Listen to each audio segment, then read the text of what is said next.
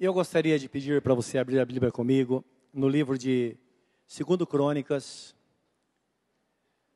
Crônicas dos Reis, e nós vamos é, ler no capítulo 15 para nossa meditação nesta noite.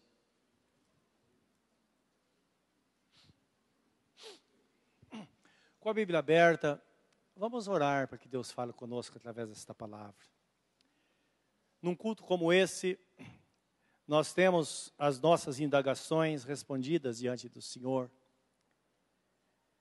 Às vezes algo que nós pensamos, que nós, às vezes até procuramos resposta.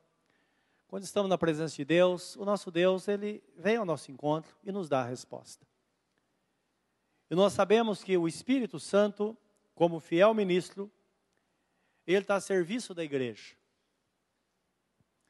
E ele ministra a cada um de nós, segundo a nossa necessidade. Ele ministra porque ele é um fiel administrador. E a Bíblia Sagrada, quando fala em ministrar ou ministro na Bíblia Sagrada, é aquele, aquele mordomo que tinha capacidade de entrar na dispensa e pegar o mantimento para a família, para que a comida não sobrasse nem faltasse, não é? Cozinheiro fazia para muita gente, mas o mordomo sabia a porção de cada um. Mas além disso, como uma mãe, hoje nós não vemos tanto isso porque as famílias têm poucos filhos, mas antigamente a família tinha dez filhos ou mais. E a mãe, ela sabia o que cada um comia, não é? Então, um lá um bifinho, por outro um ovo frito, o outro uma verdura, não é? Ela sabia a necessidade e o gosto de cada um. Então, significa ela tinha habilidade para ministrar. O administrador, ele consegue ministrar. O Espírito Santo tem essa habilidade, por isso que num culto como esse, ele conhece o pensamento de cada um de nós, a motivação de cada coração, a necessidade de cada um. E quando nós oramos, dizendo, Senhor, fala comigo, dá minha porção nesta noite ou nesta tarde. Ele vem e nos dá. Amém? Vamos fazer isso agora. Querido Deus Todo-Poderoso, nós estamos na tua presença e queremos que fales ao nosso coração. O Senhor Jesus Cristo disse: Nem só de pão viverá o homem, mas de toda a palavra que sai da boca de Deus. Esta é a tua palavra que é ministrada ao nosso coração nesta tarde. E nós pedimos que a tua bênção esteja sobre nós. E quanto a mim, eu peço habilidade e destreza para explanação da tua palavra. Senhor Deus, sem mudar o seu sentido, para que ela seja fiel ao alcançar o nosso coração. É o que nós te pedimos hoje, em nome do Senhor Jesus. Amém, Senhor. Amém. Assim diz a palavra de Deus. Segundo Crônicas 15, nós vamos ler de 1 ao 19. É um texto longo, mas vamos ler com bastante atenção. Então veio o Espírito de Deus sobre Azarias, filho de Obed. E saiu ao encontro de Asa e disse-lhe: Ouvi-me, Asa, e todo Judá e Benjamim. O Senhor está convosco enquanto vós estáis com ele. E se o buscardes, o achareis. Porém, se o deixardes, vos deixará. Israel esteve por muitos dias sem o verdadeiro Deus e sem sacerdote que o ensinasse e sem lei. Mas quando na angústia se convertia ao Senhor, Deus de Israel e o buscava, o achava. E naqueles tempos não havia paz, nem para os que saía, nem para o que entrava, mas muitas perturbações sobre todos os habitantes daquelas terras porque gente contra gente, cidade contra cidade se despedaçavam, porque Deus os conturbara com toda angústia. Mas esforçai-vos, e não desfaleçam as vossas mãos, porque a vossa obra tem uma recompensa. Ouvindo, pois, Asa estas palavras, e a profecia do profeta filho de Obed, esforçou-se e tirou as abominações de toda a terra de Judá, e de Benjamim, como também das cidades que tomara nas montanhas de Efraim. Renovou o altar do Senhor que estava diante do pórtico do Senhor. E ajuntou a todo Judá e Benjamim, e com eles os estrangeiros de Efraim e de Manassés e de Simeão, porque de Israel vinham a ele em grande número, vendo que o Senhor seu Deus era com ele. E ajuntaram-se em Jerusalém no terceiro mês, no, no ano décimo do reinado de Asa. E no mesmo dia ofereceram em sacrifício ao Senhor o despojo que trouxeram, seiscentos bois e seis mil ovelhas.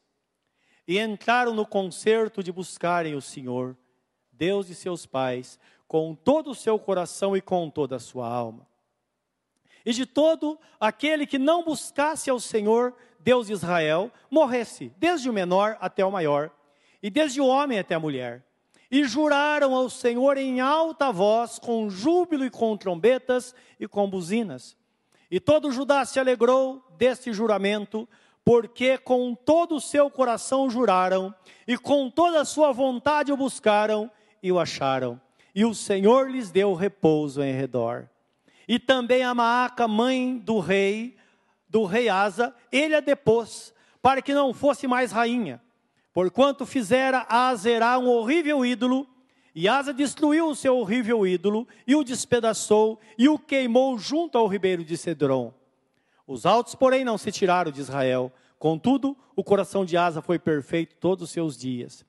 E trouxe as coisas que tinham consagrado seu pai, e as coisas que ele mesmo tinha consagrado à casa de Deus: prata, ouro e utensílios. E não houve guerra até ao ano 35 do reinado de Asa. Amém. O texto sagrado mostra que o nosso esforço sempre será recompensado. Esforço em tomar decisões que vão nortear a nossa vida. E principalmente decisões que visam uma vida melhor no futuro. Os irmãos sabem que muitas pessoas não se preocupam com o futuro. Eu, particularmente, eu penso muito no futuro porque o que eu tenho visto é que o futuro que nós esperamos, ele está logo ali. Veja como passou esse ano, como a pastora Sandra acabou de falar. Muito rápido, as coisas passam muito rápido. A vida passa de forma muito rápida. Quando nós estamos na vontade de Deus, então nós percebemos que a nossa vida ela tem um começo, meio e fim. E nós, com o tempo, nós percebemos o quanto valeu a pena viver na presença do Senhor, porque certamente se cumpre o que está escrito na Bíblia Sagrada, no livro do profeta Jeremias, capítulo 17, quando ele diz: Bendito é o homem que faz do Senhor o seu braço forte ele será como a árvore plantada junto aos ribeiros de água, que dá o seu fruto na estação certa. Ele não receia quando vem o calor, e tudo quanto fizer prosperará. É isso que Deus espera de todos nós, e nós vamos pensar nisso.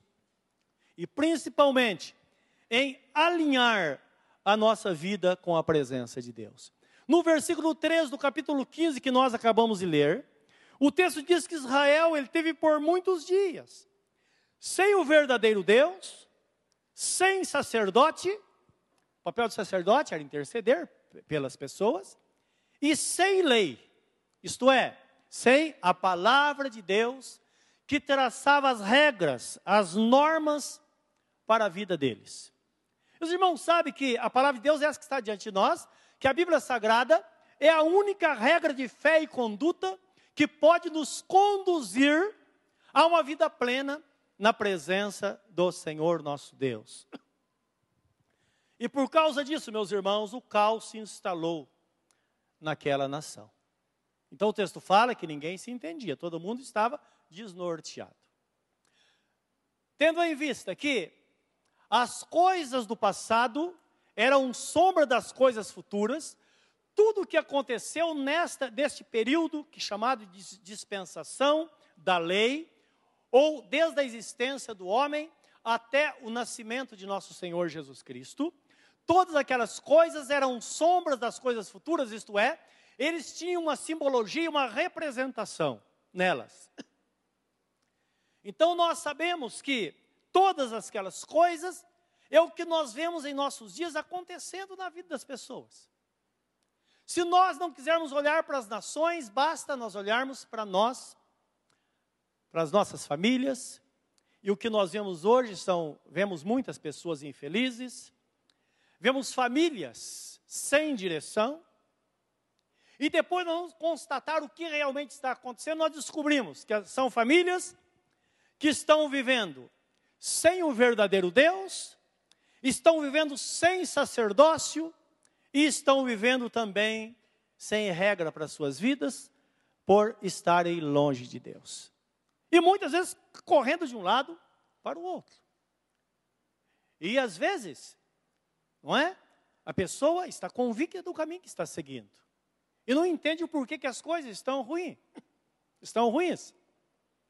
Na verdade, esta palavra, quando diz que eles não tinham o verdadeiro Deus, significa que eles tinham Deus mas não verdadeiro.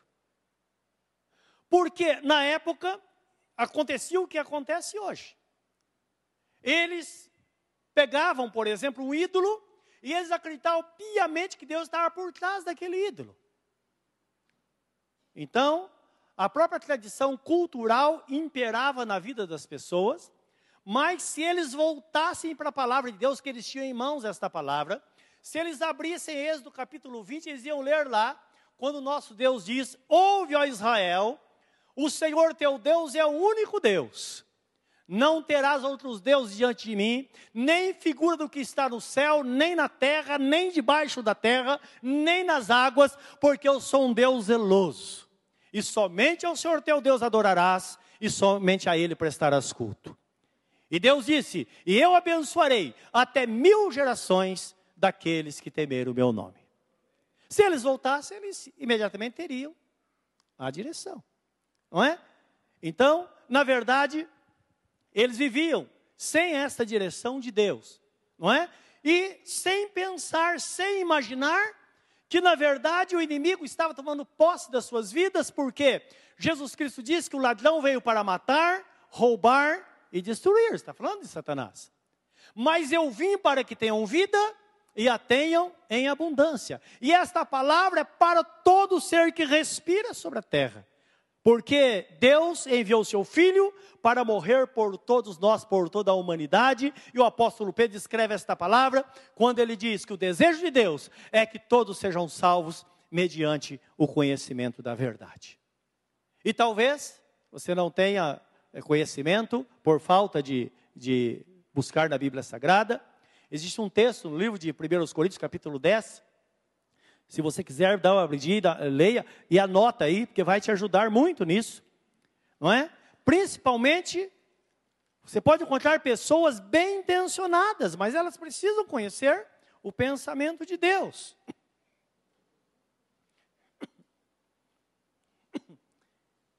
E esse texto você guarde que no decorrer desta palavra, ele terá o seu lugar especial dentro da, da, daquilo que Deus tem para a nossa vida hoje. Então o texto fala assim, é, 10, 19, 1 Coríntios 10, 19 e 20. Mas que digo que o ídolo é alguma coisa, ou que o sacrificado ao ídolo é alguma coisa. Então o ídolo é uma representação de uma divindade. Pode ser de um apóstolo, pode ser da mãe de Jesus, pode ser de Jesus, de quem quer que seja. Ou do próprio Deus. É uma representação de uma divindade. Sacrifício é a pessoa coloca um copinho lá com água, com, com a florzinha dentro, ou então faz um pedido, não é? Tudo isso é, é sacrifício, como sacrifício de louvor que nós fazemos a Deus. Agora, olhando humanamente falando, aquele ídolo não tem valor nenhum, né? Versículo 20. Mas antes digo que as coisas que os gentios sacrificam, as sacrificam aos demônios e não a Deus. E não quero que sejais participantes com os demônios. Não podeis beber o cálice do Senhor e o cálice dos demônios. Não podeis ser participantes da mesa do Senhor e da mesa dos demônios. Olha que seriedade. Quantas pessoas não sabem disso? Não é verdade? Então aconteceu com o povo de Israel. Às vezes, alguma coisa está, está transtornando a vida, uma família, e a pessoa não se atina para saber o que está acontecendo.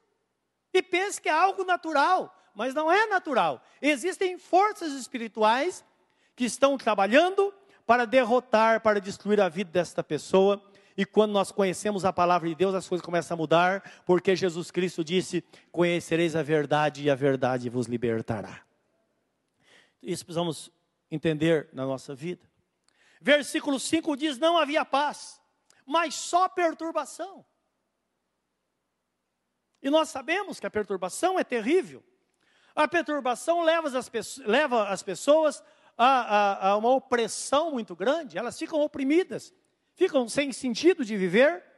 Por isso que Jesus, em Mateus capítulo 11, 25, 28, ele diz assim: Vinde a mim, vós que estáis cansados e oprimidos, e eu vos aliviarei. Porque realmente a opressão é muito, muito difícil. Tem pessoas que sofrem, não é, horrivelmente. E não podemos ignorar essas coisas, meus irmãos, porque às vezes nós achamos que a pessoa está fazendo o corpo mole, porque nós não estamos na pele dela. Eclesiastes capítulo 7, versículo 7 diz assim: que a opressão faz endoidecer até o sábio. Então, indicando que está falando de uma pessoa sábia, uma pessoa que está preparada para a vida, não é? Conhece muitas coisas, conhece a dinâmica da vida.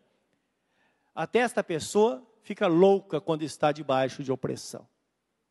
Eu ouvi falar de um, de um, um senhor, uma família muito rica, mora lá para o lado da Paulista, e consequentemente é uma família amiga nossa cristã que mora lá também. Eles eram amigos, e de repente, no momento de angústia, de opressão, o pai cometeu suicídio. Entrou no quarto, ouviram um tiro, foi lá, o pai estava morto. Imagine a situação da esposa. Tinha um adolescente que deixou. Mas imagine que situação. Que pessoa de sã consciência faria uma coisa dessa? Não é? Mas lembra que é isso que o inimigo quer alcançar na vida das pessoas. Ele vai oprimindo, oprimindo, oprimindo, até que a pessoa perde a razão de viver. E aí onde essas coisas loucas acontecem, é onde a pessoa toma decisão errada, é onde a pessoa entra por um caminho errado e começa a fazer negócios errados e de repente a situação fica muito pior e desta forma nós vemos pessoas totalmente destruídas exatamente por não compreender, não conhecer a palavra de Deus. Bem disse Jesus, não é? O nosso Deus diz, uma palavra que Jesus repete no Novo Testamento, Jesus disse, errais por não conhecer as Escrituras e o poder de Deus. E ele cita uma palavra do Velho Testamento que diz, o meu povo sofre porque lhe falta conhecimento. Deus falando através dos profetas. Então, indicando que nós vamos conhecer a vontade de Deus, os pensamentos de Deus, porque está escrito que os pensamentos de Deus são mais altos do que os nossos pensamentos, e os caminhos de Deus são mais altos do que os nossos caminhos. Nós precisamos conhecer o plano, o propósito que Deus tem a nosso respeito. Nós ficamos tateando de um lado para o outro, sem saber o que Deus realmente tem, o que Ele pensa de nós. Ele fala através do profeta Jeremias, no capítulo 17, diz assim: Eu sei os pensamentos que tem acerca de vós, pensamentos de paz, para que possais alcançar aquilo que desejais. Então Deus tem pensamento de paz a nosso respeito, Ele tem pensamento de paz a seu respeito. Talvez você fique andando de um lado para o outro, pensando que encontrou o caminho para a sua vida, você precisa parar e ver o que Deus tem para você a vida com Deus é muito melhor. A vida com Deus é diferente, porque na presença de Deus nós teremos a sua proteção e a sua paz continuamente no nosso coração. Não é? E quando a pessoa não alcança, ela lamenta, mas Deus também lamenta. Um dos textos do livro de, do, do profeta Isaías, ele diz assim: Ah, se você tivesse me ouvido, eu sou o Senhor teu Deus que te ensina o caminho que deves andar. Ah, se tivesse me ouvido, a tua paz seria como um rio.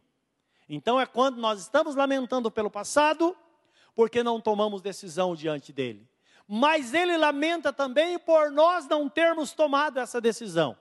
Por isso, meus irmãos, que quando estamos diante da palavra de Deus, nós precisamos parar e tomar a decisão, sabendo que no Senhor sempre haverá uma recompensa para as nossas decisões de fé que tomamos diante dele.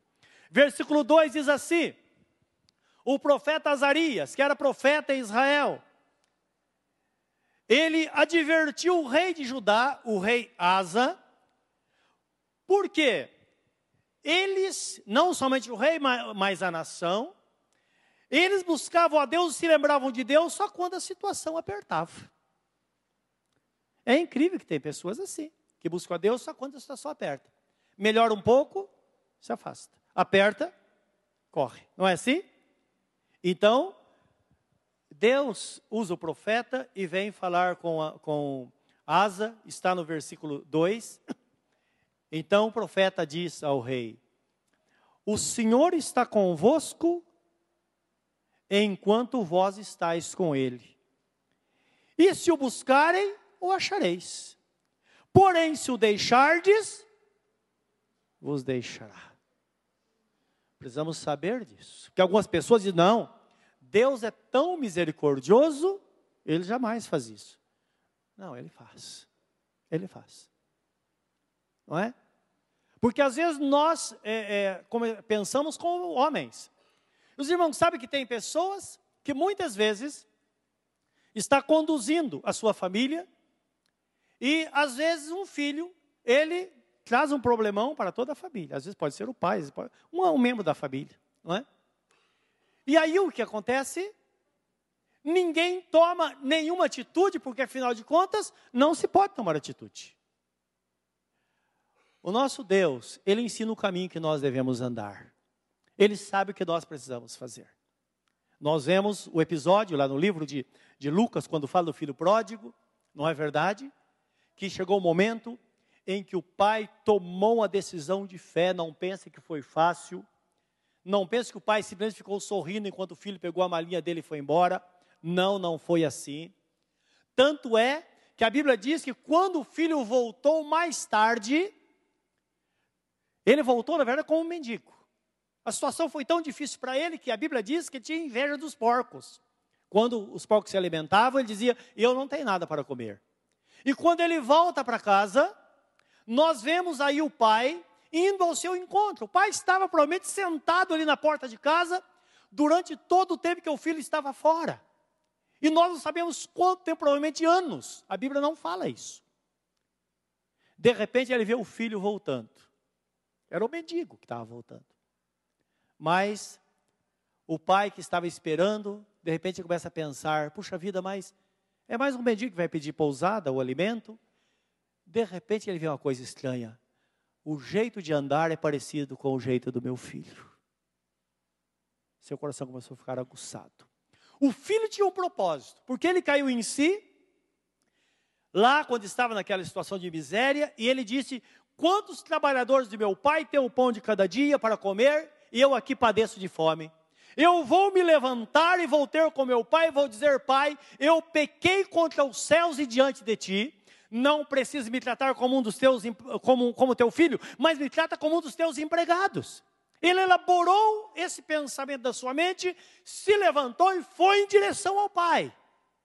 E nós vemos depois o encontro, a grande festa, o pai restaurando a sua posição no lar, mas não se esqueçam, as grandes mudanças sempre acontecem quando alguém toma uma decisão de fé. Sempre. E nós sabemos que esta palavra tem muito a ver com a vida familiar, mas é uma alusão ao nosso relacionamento com Deus, o acolhimento paternal do nosso Deus quando nós nos rendemos a Ele. Mas também traz um ensinamento para nós na nossa vida familiar. E nós vemos que aquele pai deve ter negociado tanto com o filho, a mãe não aparece no texto. Agora, você que tem uma família sabe disso, sabe o papel da mãe, não é? A mãe, ela vai, ela entra no caminho, ela fala com o pai, depois vem fala com o filho, tenta negociar. Filho, não faz essa loucura. Aí chega para o pai e fala, está sendo muito duro com ele, não é assim? Agora, infelizes são as mães que tentam encobrir as coisas do pai.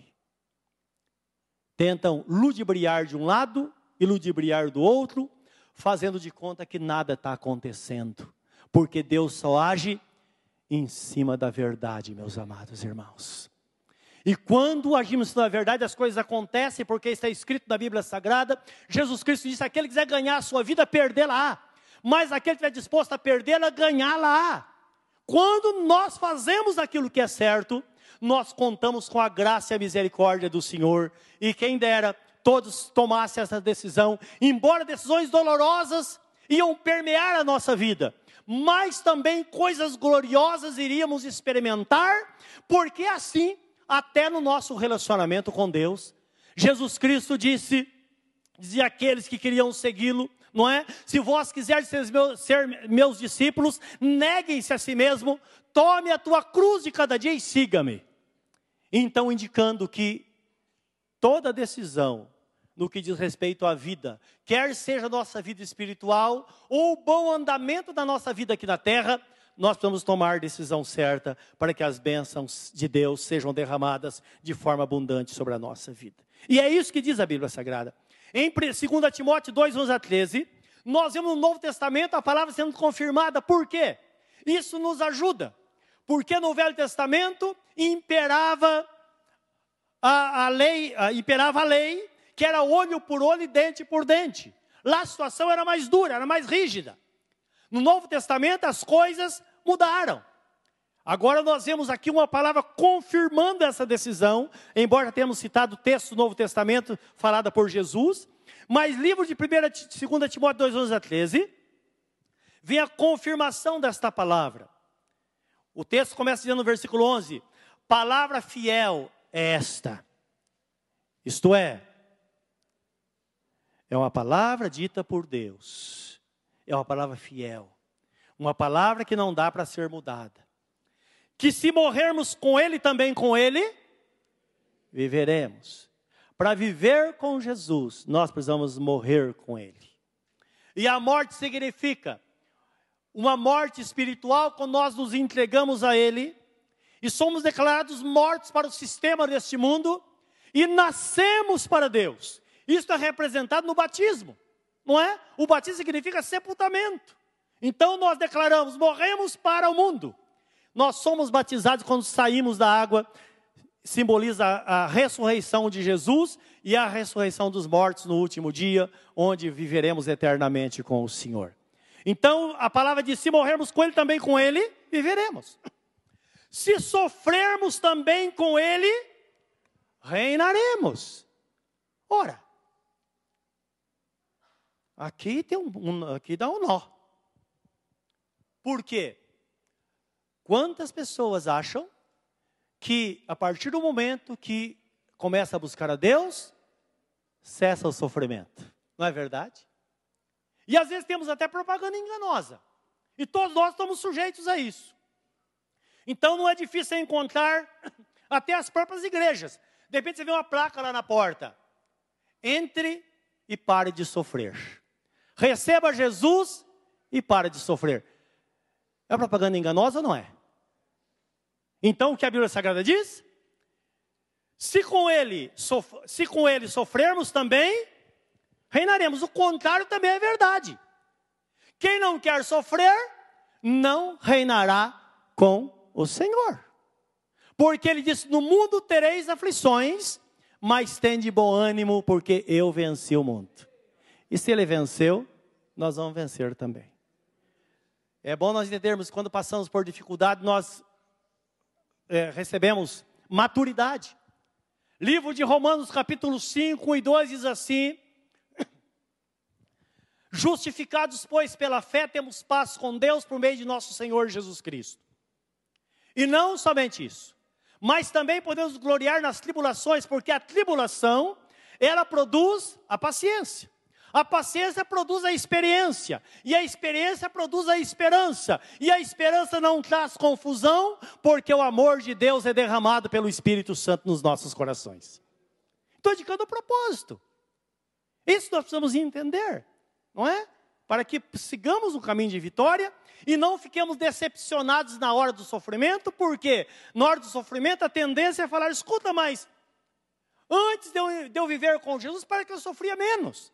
Às vezes sim. Mas uma coisa é certa: sem Jesus a pessoa sofre sem propósito, ela não chega a lugar nenhum. Com Jesus, nós passamos pelas dificuldades. Por isso que o termo já expressa tudo, já explica tudo. Passar por dificuldade. Nós passamos pelas dificuldades e saímos lá à frente vitoriosos em Cristo Jesus. E o que você precisa saber é que uma vez entrando no caminho, você deve olhar para o futuro, porque lá no final, uma coroa te espera. Lá no final. E nós precisamos seguir esta jornada na presença do Senhor, olhando desta forma, porque certamente lá nós teremos a, a bênção, a recompensa final. Por isso que Jesus Cristo diz que lá ele vai chamar a todos aqueles que o seguirem e dizer: Vinde benditos de meu Pai, possuí por herança a coroa da vida que vos está preparada desde a fundação do mundo. Entra para o gozo do vosso Senhor e nós entraremos para reinar com Ele para sempre. Esta palavra é fiel e verdadeira. E é bom não apostar para ver se vai acontecer, por quê? Num piscar de olhos, tudo vai acontecer e nossa vida será decidida. É assim que acontece, na é verdade? As coisas grandes acontecem num piscar de olhos, que nós não esperamos. Então, o que nós precisamos é estar voltados para o Senhor. E termina dizendo, né? Com Ele reinaremos, e se o negarmos, Ele também nos negará. Se formos infiéis, ele contudo permanece fiel, porque não pode negar-se a si mesmo. Deus não será menos Deus se nós deixarmos de servi-lo. Ele não terá nem mais e nem menos poder. Ele é Deus, ele é eterno, ele é o todo-poderoso, ele reina sobre todas as coisas. Infeliz é aquela pessoa que não serve, mas bem-aventurado é aquele que serve ao Senhor e anda nos seus caminhos, porque ele será feliz. É o que a Bíblia Sagrada nos indica no, no livro de Salmos.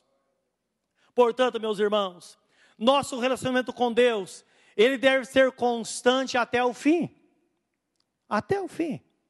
Existe uma história que eu ouvi há muitos anos atrás, no tempo dos, do, do, domínio comunista,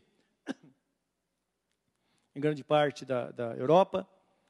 Então, ah, havia muita perseguição na igreja. Tem uma missão chamada Portas Abertas. Até hoje você pode acessar pelo site, que traz a notícia da igreja no mundo. Todo dia tem alguma coisa. Hoje, algum, hoje em algum lugar do mundo, algum pastor foi assassinado, alguma igreja foi queimada, alguns crentes foram mortos. Em algum lugar do mundo aconteceu isso hoje. Todos os dias acontecem coisas assim. Mas lá era algo muito maior. Por quê? é, existiam nações que se levantavam contra os servos de Deus e coisas grandiosas também aconteciam. E aconteceu num país comunista que eles estavam, um grupo de irmãos iam ser fuzilados. E a história dizia, a história real, que no momento eles faziam perguntas, não é? E diziam: olha, se você quiser negar a Jesus, Basta você dar um passo à frente. E os soldados apostos para atirar. E quando foi dado esse sinal pelo comandante, olha, é a sua última oportunidade. Se você não quiser morrer, dá o seu passo à frente como um sinal que você está negando a Jesus. E é claro, dentre aqueles existia um que deu um passo à frente. Quando ele deu um passo à frente, um soldado jogou a arma e correu para o lugar dele. E virou uma confusão no momento. E o, aquele que estava no comando disse: Mas o que aconteceu com você? Você está ficando louco? Eu disse: Não.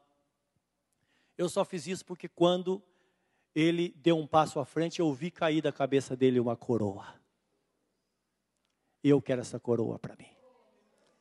Lembra que Jesus Cristo disse: Ser fiel até a morte, dar-te-ei a coroa da vida. É isso que ele, isso que ele tem reservado para cada um de nós. E nós precisamos entender essas coisas não é? Para que sejamos prósperos enquanto vivemos aqui e também no final possamos ter a vida eterna.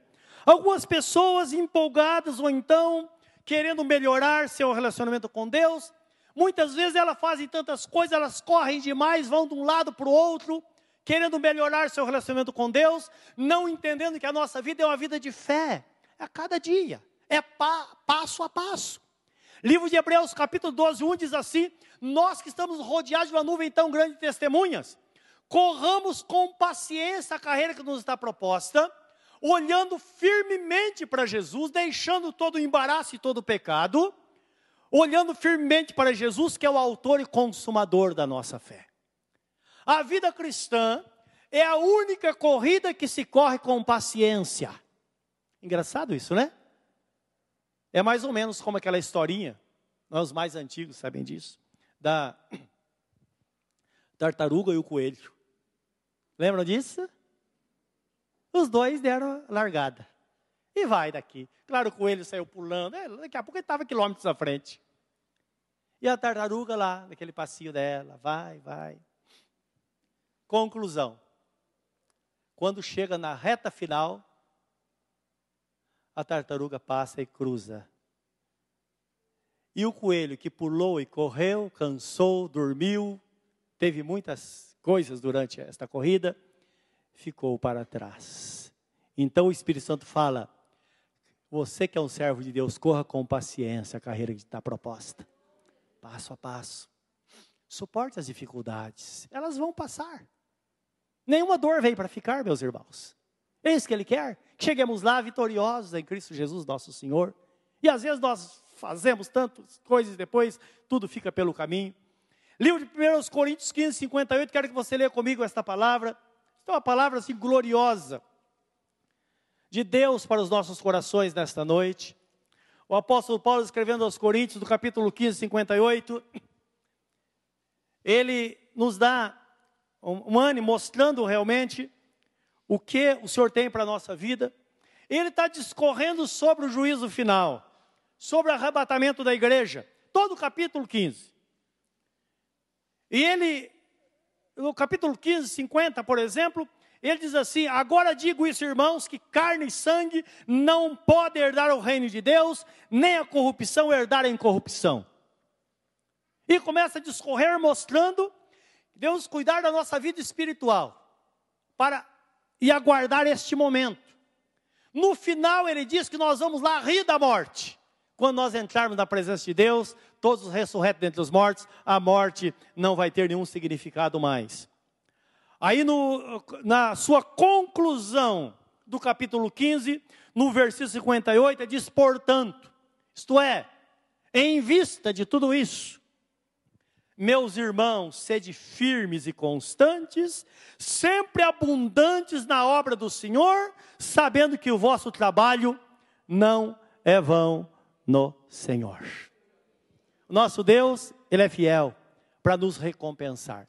E trabalho no reino de Deus compreende tudo aquilo que nós fazemos em favor daqueles por quem Jesus morreu quer as pessoas estejam conosco dentro da igreja, como a Bíblia Sagrada fala, fazei o bem a todos, mas principalmente aos domésticos da fé, mas ele se estende para todos aqueles por quem Jesus morreu, porque muitas pessoas que hoje não servem a Jesus, amanhã elas estarão aqui ou estarão em qualquer lugar onde se prega a palavra de Deus, servindo ao Senhor, porque nós bem sabemos disso. Quem não vem por amor, vem. Isso é algo lógico. A gente poderia evitar isso mas o ser humano não evita. Não é? Não evita. Então, o importante é que essa pessoa ou outra, ela vai ser salva. E o, o que Deus quer é que tomemos decisão no tempo certo para que possamos nos poupar de muitas coisas, muitas coisas, muitos sofrimentos que poderão vir por não estarmos na presença do Senhor. Então, o que nós vemos aqui é que há uma recompensa da parte de Deus, e quando o rei foi advertido, o rei se esforçou e deu um passo de fé. Isto é, começou a tomar atitudes, meus irmãos, para mudar o rumo da nação. Agora eu quero que você entenda: como a nação de Israel, a nossa vida só é, muta, só é mudada se nós começarmos a tomar atitudes de fé. Qualquer pessoa só tem mudança se tomar atitude de fé. Aquele que se entregou a Jesus lembra que o quanto foi difícil tomar a decisão. Quando eu me entreguei, me entreguei a Jesus, eu me lembro muito bem. Estava, eu fui criado num lar cristão. Meus pais já serviam a Jesus, meus avós. Mas, embora sendo criado na igreja, com 14 anos, 15 anos, eu fui, não lembro nem como, de repente estava longe do Senhor. Com 19 anos foi quando voltei para os caminhos do Senhor. Eu lembro quando Deus falou ao meu coração, estava na igreja, eu fui para.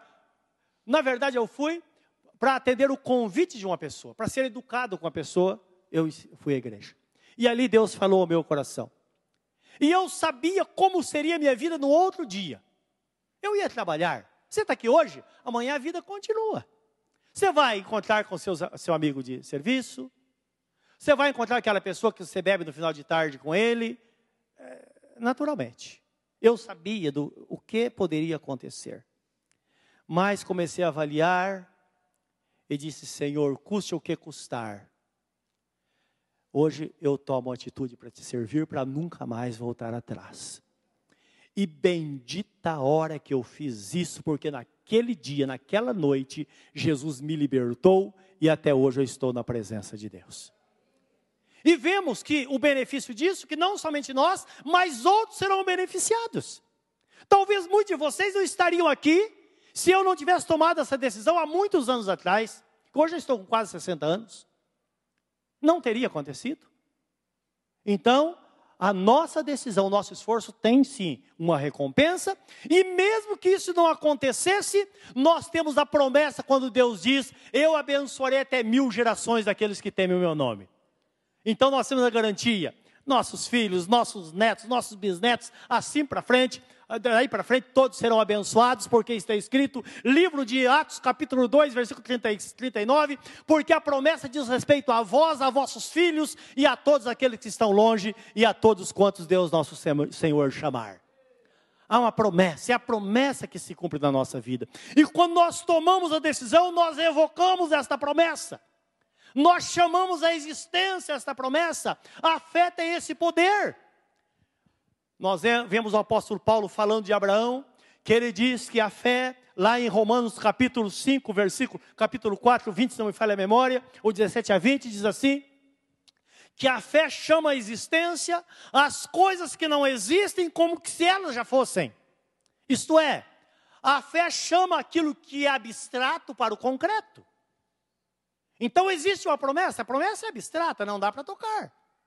Mas quando nós cremos, de repente nós vemos aquilo se concretizando diante dos nossos olhos. Você fala, meu Deus, como que esta pessoa poderia ser mudada?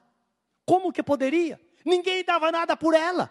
Mas uma decisão de fé pode mudar todas as coisas. Nós sabemos que a fé, meus irmãos, ela concretizada na nossa vida, faz com que realmente nossa vida seja transformada, seja uma nova vida. Por isso que está escrito em 2 Coríntios 5,17: se alguém está em Cristo, é nova criatura, as coisas velhas já passaram, e eis que tudo se fez novo. E creio que nesta noite, neste lugar, nós podemos ter pessoas aqui que precisam pegar o passado e enterrar ou jogar nas profundezas do mar, como diz a Bíblia Sagrada, porque não foi um bom passado. Agora Jesus diz no livro de Apocalipse: Eis que crio novas todas as coisas. Deus quer renovar a sua vida. Ele quer fazer com que você seja uma pessoa abençoada, uma pessoa que triunfe realmente em cima ou sobre a verdade.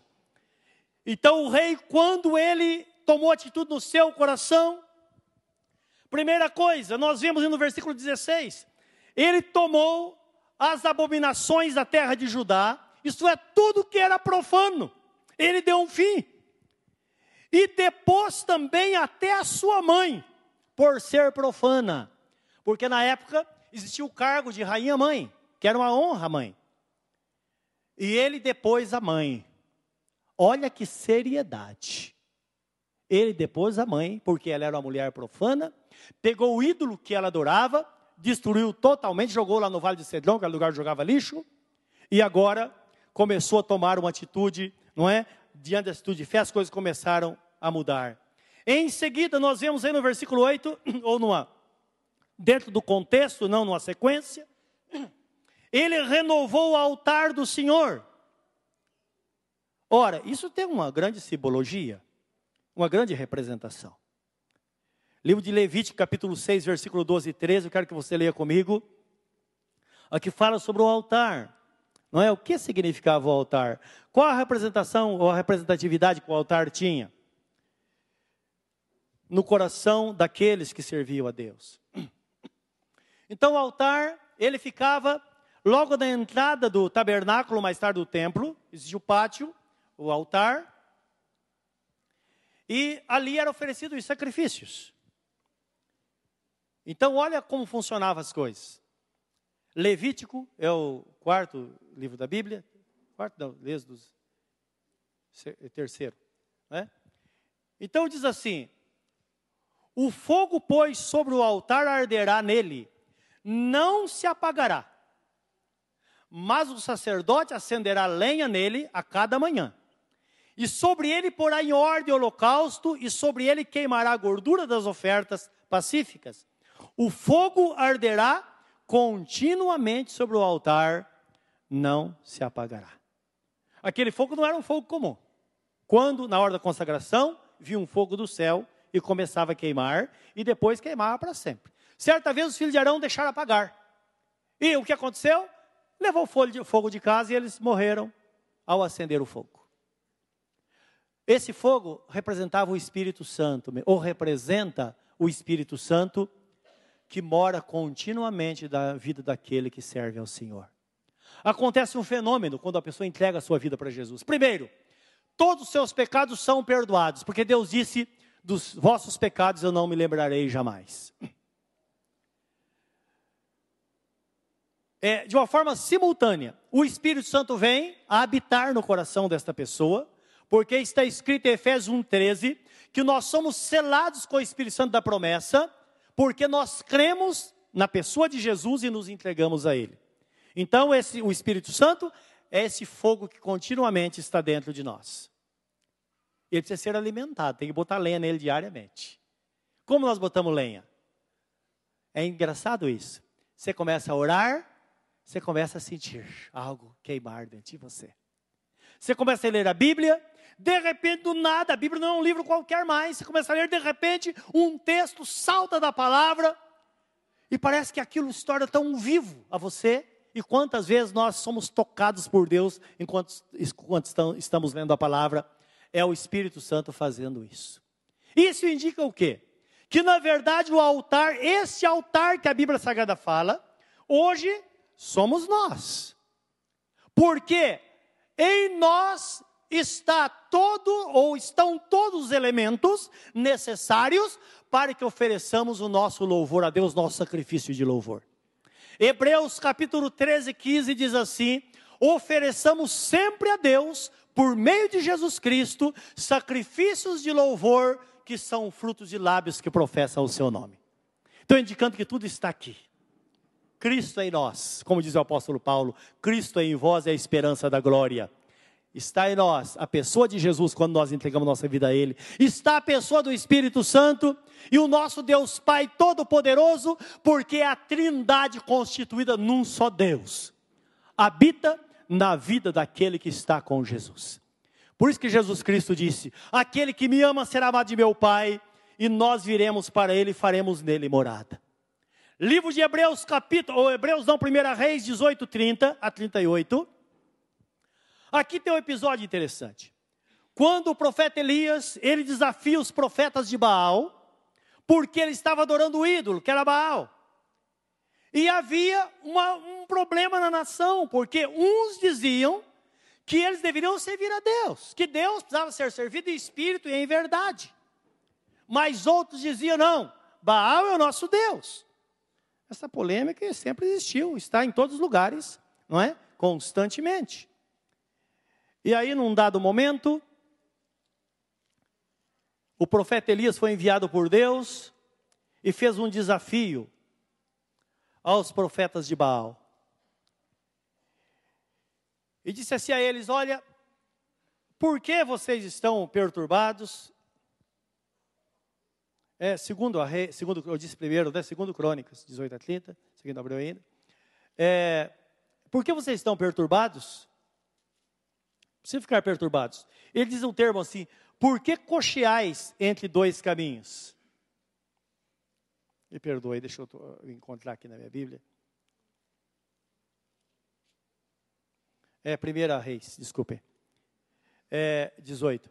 Por que cocheais entre dois caminhos? Ué, por que vocês ficam aí brigando entre dois. Para quê? Para que brigar? Vamos fazer uma coisa. Vamos oferecer dois tipos de sacrifício e vamos ver quem, o Deus que respondeu com fogo, Esse é o Deus que nós devemos servir. E aí Elias chegou, os profetas, 400 profetas e ele sozinho. Eles aceitaram, claro. Lá eles prepararam o, o altar com lenha, o, altar, a, a, o, o, o bezerro deveria ser queimado. Colocaram o bezerro sobre a lenha, e o bezerro morto, e disse: Agora vocês devem clamar. E desde a manhã, e o tempo foi passando, deu meio-dia, e eles clamavam: Baal, manda fogo, manda fogo. E Elias dizia: Pode ser que Baal esteja dormindo, ou então empreendeu uma viagem, gritem mais alto. E eles gritavam. E era o costume deles da época, eles pegavam é, é, algum uh, instrumento pontiagudo e se feriam. E deixavam o sangue cair também no chão ou sobre o altar. Era uma, uma forma de sacrifício. E eles faziam e faziam, o tempo foi passando, até que chegou o tempo. Tudo em silêncio. Aí Elias falou: Agora chegou minha vez. Primeira coisa, no 18:30 eu quero que você leia comigo agora. Primeira coisa que ele fez. Então Elias disse a todo o povo: Chegai-vos a mim. E todo o povo se chegou a ele e reparou o altar do Senhor que estava quebrado. Eu falei a simbologia do altar. É o altar é a nossa vida. E o que aconteceu? Ele mandou colocar ali o bezerro, a lenha. Falou: agora vou fazer o seguinte: vocês façam um rego em volta do, uma vala em de redor do, do altar e tragam água. E jogaram água, porque sempre teve esse, esse pensamento, né? A, a, a, lenha ou a madeira, se ela for é, é, tiver atrito, ela pode incendiar. E alguém me diz: não, houve um atrito, alguém jogou alguma coisa. Não, tragam muita água. Jogaram sobre a lenha, sobre o bezerro, e a água começou a escorrer para aquela vala, encheu a vala, estava tudo preparado. Aí ele disse: Senhor, agora chegou o momento manda fogo do céu e mostra quem é o Senhor. E o fogo desceu do céu, queimou o holocausto e lambeu toda a água. E o que aconteceu? Toda a nação de Israel se converteu ao Senhor e eles gritavam: só o Senhor é Deus, só o Senhor é Deus. Meus irmãos, isso acontece quando o altar é reparado. Quando o altar é reparado, a autoridade é recobrada. Quando o altar é reparado, nós oramos e o fogo de Deus desce. É isso que acontece. Porque muitas vezes as nossas orações não são respondidas, não são respondidas porque nós temos um peso de consciência. Existe algo que nós precisamos acertar perante Deus. E reparar o altar é exatamente isso, quando nós nos colocamos na presença de Deus. Isso constantemente é feito, todos os meses, quando nós participamos da ceia do Senhor, nós vemos lá Examine, pois, o homem a si mesmo, e assim coma deste pão e beba do cálice porque é o momento em que obrigatoriamente nós precisamos mergulhar para dentro de nós. E se mergulharmos, certamente, nós vamos precisar tomar uma decisão de fé para que as coisas então comecem a acontecer na nossa vida. E o texto diz que aí eles ofereceram sacrifício em abundância. Versículo 16 diz que eles fizeram um concerto, isto é, eles prometeram ao Senhor que o serviria de todo o coração, de toda a alma, com todo o entendimento. E imediatamente eles devolveram os utensílios que pertenciam ao Senhor, eram consagrados ao Senhor. Um utensílio na Bíblia Sagrada significa os vasos que eram usados para o ministério do templo na época ou do tabernáculo. Agora não se esqueça que eu e você somos vasos do Senhor. Tanto é que a Bíblia Sagrada diz: a excelência do poder de Deus foi depositada em vasos de barro. Lá era vaso de ouro mas o ouro não tinha muito além, não tinha nada além de ser ouro. Nós somos vasos de barro, mas está escrito: a excelência do poder de Deus foi depositada em vasos de barro, para que a glória seja do Senhor. E creiam que o que Deus quer de nós, como servos do Senhor, que se o nosso vaso está sendo usado de forma inadequada, esses vasos devem ser devolvidos para o serviço do Senhor devolva-se para o Senhor, porque certamente sua vida vai ser uma benção. Muitas pessoas abandonam Os caminhos do Senhor vão deixando e depois não sabe por quê. Tem uma vida conturbada. É preciso voltar, é preciso rededicar, é preciso reconsagrar ao Senhor para que vivamos na presença de Deus. E a Bíblia Sagrada chama isso de conversão. Conversão é a mudança de direção. Você está indo numa estrada, de repente você fala: opa, passei da entrada. Aí tem uma plaquinha lá, conversão à esquerda. Se a estrada não tem, né? Você tem que sair no acostamento e arrumar. Tem um retorno. Significa retorno. Você tem que voltar. Tem que voltar. E o nosso Deus, Ele quer que as pessoas, se, que quer que nos retornemos a Ele. Lembra que no, Deus fala através do profeta Oséias? Deus é maravilhoso. Porque às vezes tem pessoas que falam, mas o que eu devo fazer? Sempre tem essa pergunta. E Deus fala com o profeta Osés ao povo de Israel. Diz: ouva Israel, coloque palavras de conversão nos vossos lábios. Diga para Deus: Senhor, por causa da nossa iniquidade, temos afastado de ti. Mas converge o nosso coração. E eles começaram a clamar, a falar com Deus conforme foram orientados. E de repente Deus disse: Eu ouvi as vossas orações, eu sararei as vossas vidas e darei uma vida nova a todos vocês que querem me seguir. É o próprio Deus quem faz a mudança em nós, como está escrito, é Deus quem opera em vós, tanto querer quanto realizar segundo sua boa vontade. Nesta noite, se você entregar sua vida a Jesus, saiba que é o próprio Deus que trouxe você aqui para ouvir esta palavra, e como Ele te deu liberdade de escolha, você pode sair como entrou mas você pode sair de forma diferente levando Jesus na sua vida. Todos nós precisamos tomar decisão assim. No reino de Deus não existe meio termo. Às vezes, silenciosamente, nós, nós o negamos.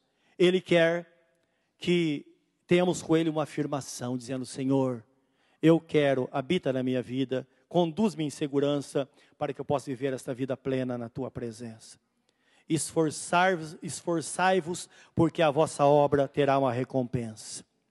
A recompensa é o descanso para a nossa alma. O povo teve descanso.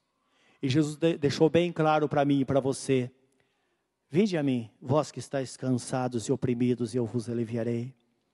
Tomai sobre vós o meu jugo e aprendei de mim, porque sou manso e humilde de coração, e encontrareis descanso para as vossas almas porque o meu fardo é leve e o meu jugo é suave. Neste momento, curva o seu semblante na presença do Senhor nosso Deus. Pense nesta palavra.